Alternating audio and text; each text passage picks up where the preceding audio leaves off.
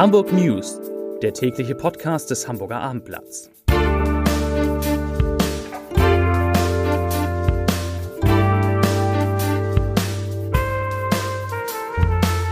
Moin, mein Name ist Lars Heider und heute geht es noch einmal um die große Demonstration für Demokratie und gegen Rechtsextremismus in Hamburg, an der 100.000 Menschen teilgenommen haben. Weitere Themen, die Bauern legen erneut den Verkehr in Teilen der Stadt lahm, Eltern müssen ihre Kinder gründlich auf Läuse untersuchen und 50 Brautkleider sind zu verschenken. Dazu gleich mehr. Zunächst aber wie immer die Top 3, die drei meistgelesenen Themen und Texte auf abendblatt.de. Auf Platz 3 Feuer an den Gleisen, Streckenabschnitt der S1 gesperrt. Auf Platz 2 erst waren die Einbrecher laut, dann machten die Bewohner Lärm. Und auf Platz 1 na klar, der Klassiker um diese Jahreszeit, die passende weiterführende Schule finden, Tipps für Eltern. Das waren, das sind die Top 3 auf abendblatt.de. Die Hamburger Klimaaktivistin Luisa Neubauer hat die Proteste gegen Rechtsextremismus und für die Demokratie in Deutschland mit den Anfängen von Fridays for Future verglichen. In einem Interview mit dem Hamburger Abendblatt sagte sie anlässlich der Demonstration in der Stadt, an der am Sonntag rund 100.000 Menschen teilgenommen haben, ich zitiere, die Demonstration, die wir jetzt gerade erleben, konnte es nur geben, weil sich Menschen seit langem unwohl fühlen und nicht einverstanden damit sind, was am rechten Rand und in Richtung Mitte in Deutschland passiert. Wie wir es damals bei Greta erlebt haben, als sie die Massen gegen den Klimawandel auf die Straßen gebracht hat, brauchte es offensichtlich auch jetzt eine Art Kipppunkt. Es ist ein sehr guter Moment, auf die Straße zu gehen und für die Demokratie gerade zu stehen. Zitat Ende.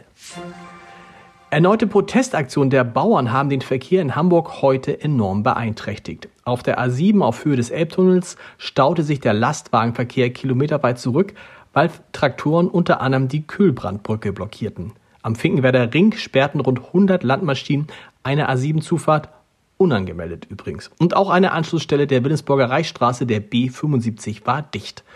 Aber nicht nur Auto- und Lkw-Fahrer fühlten sich gestört. Der Versammlungsort der Bauern am Dammtor lag nur unweit der Universität Hamburg, wo viele Studentinnen und Studenten Klausuren schrieben, Wegen des Lärms könnten sie sich nur schwer konzentrieren, hieß es in einer Mail der Uni an die Polizei. Die Bitte an die Demonstranten, also an die Bauern, den Lärmpegel so gering wie möglich halten. Das wird nicht leicht gefallen sein. Er war seit zwölf Jahren das Gesicht des Lanzerhofs in Hamburg. Nils Behrens baute den Standort des Gesundheitsunternehmens in der Stadt auf, wurde später Chief Marketing Officer der gesamten Gruppe, zu der auch die spektakuläre Anlage in List auf Sylt gehört.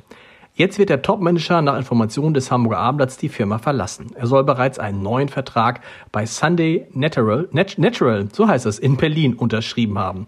Das Unternehmen vertreibt Nahrungsergänzungsmittel, erreicht damit nach eigenen Angaben allein im deutschsprachigen Raum mehr als zwei Millionen Kunden. Die Stadt Hamburg sagt den Kopfläusen den Kampf an. Eltern müssen ab sofort zwingend ihre Kinder untersuchen und die Ergebnisse an die Schulen melden, wenn in einer Klasse ein Fall von Kopfläusen aufgetreten ist. Diese Informationen werden dann auch an das zuständige Bezirksamt weitergeleitet. Auch die Tipps zum Umgang bei Läusebefall wurden überarbeitet.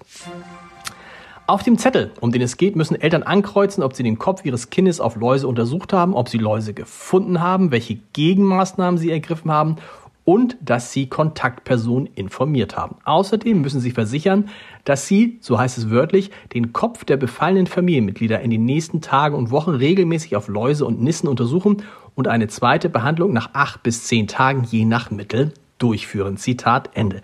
Und dieser Zettel mit all diesen Angaben muss dann mit Namen, Klasse, Unterschrift, wie gesagt, an die Schule zurückgegeben werden. Dinge gibt's. Die Hamburger Designerin Ella Deck möchte Bräute die sich den Traum von einem schönen Hochzeitskleid nicht erfüllen können, glücklich machen. Sie versteckt deshalb zum Valentinstag rund 50 ihrer selbst entworfenen Brautkleider. Und sie sagt dazu, ich zitiere, der Tag der Liebe ist für uns der perfekte Zeitpunkt, um etwas Gutes zu tun und Freude zu schenken. Unsere Bräute haben individuelle und emotionale Geschichten und wir möchten dazu beitragen, dass ihre Träume wahr werden. Liebe sollte einfach kein Luxus sein. Ach, wie schön. 14. Februar. Valentinstag. Und den Podcast-Tipp des Tages, den habe ich für Sie natürlich heute auch noch. Heute Abend beginnt eine neue Staffel unseres Gute Nacht Podcasts, in der es in dieser Woche um die Demonstration für die Demokratie und die besondere Rolle geht, die Hamburg dabei spielt. Hören Sie mal rein unter www.abendblatt.de slash podcast. Da finden Sie alle Podcasts des Hamburger Abendblatts. Das sind rund 30.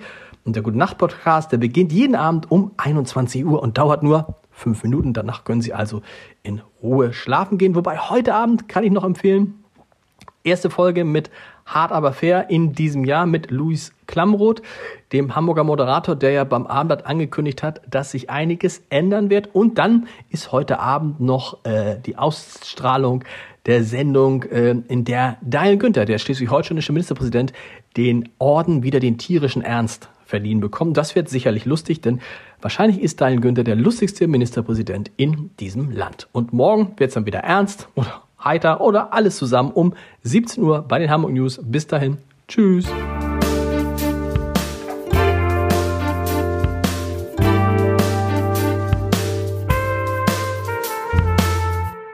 Weitere Podcasts vom Hamburger Abendblatt finden Sie auf abendblatt.de slash podcast.